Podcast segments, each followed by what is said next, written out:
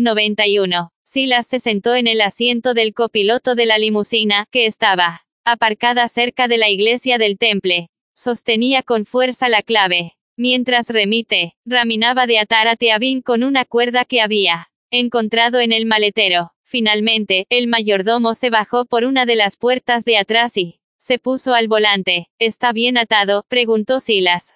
Remy soltó una risita, se sacudió un poco las gotas de lluvia y miró por el retrovisor al otro lado del panel divisorio. Teabín estaba tendido, en el asiento de atrás, aunque en la penumbra del jaguar apenas se intuía, este no se va a ninguna parte. Silas oyó los gritos ahogados de Sirley y se dio cuenta de que Remy había usado trozos viejos de la cinta adhesiva para amordazarlo. Ferme Tagaule, le gritó el mayordomo por encima del hombro. Buscó entre los muchos botones del sofisticado salpicadero y apretó. Uno. Entre ellos se alzó una división opaca que dejó aislada la parte trasera. Teabín desapareció de su vista y dejaron de oír su voz. Remy miró al monje. Ya llevo demasiado tiempo aguantando a este desgraciado. Asterisco, asterisco, asterisco. Al cabo de unos minutos, cuando la limusina ya avanzaba por las calles de Londres, sonó el teléfono de Silas. El maestro descolgó, emocionado. Sí, Silas, dijo su interlocutor con inequívoco acento francés.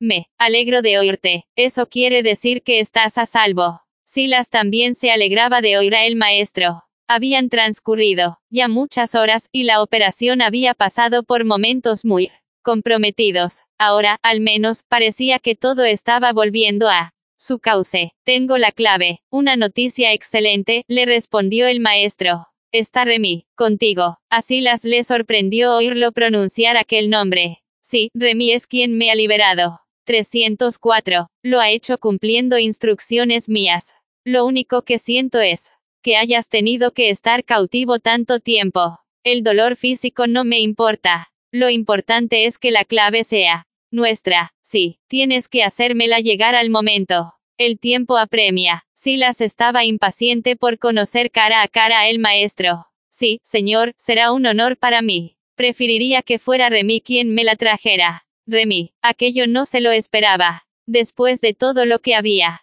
hecho por el maestro, creía que sería él quien le entregara personalmente el premio. Así que el maestro tiene preferencia por Remy.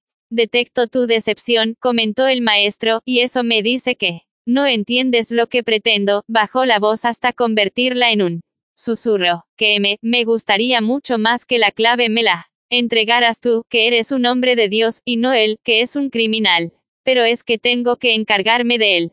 Ha desobedecido mis órdenes, y ha cometido un grave error, porque ha puesto en peligro toda la misión. Silas se estremeció y miró a Remy de reojo.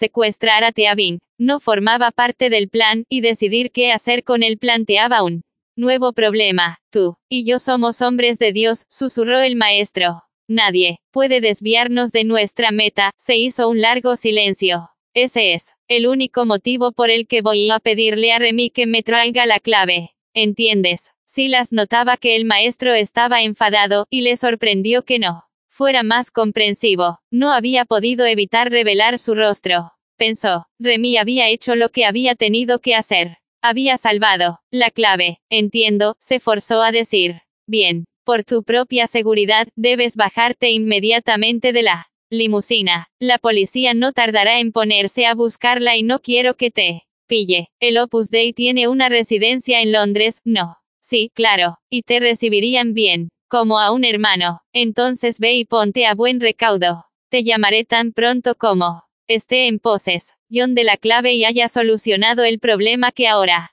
tengo. Está en Londres. Haz lo que te digo y verás que todo irá bien.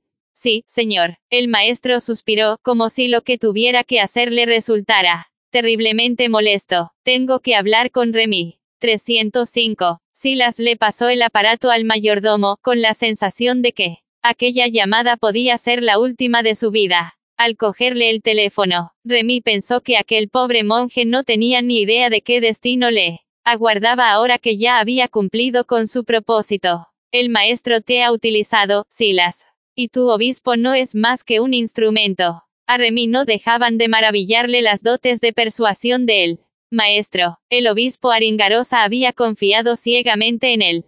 Su propia desesperación lo había cegado. Aringarosa quería creer, aunque a Remy no le gustaba especialmente el maestro, se enorgullecía de haber obtenido su confianza y de haberle ayudado tanto. Me he ganado el sueldo. Escuche con atención, le dijo el maestro. Lleve a Silas cerca de la residencia del Opus Dei y déjelo a algunas travesías.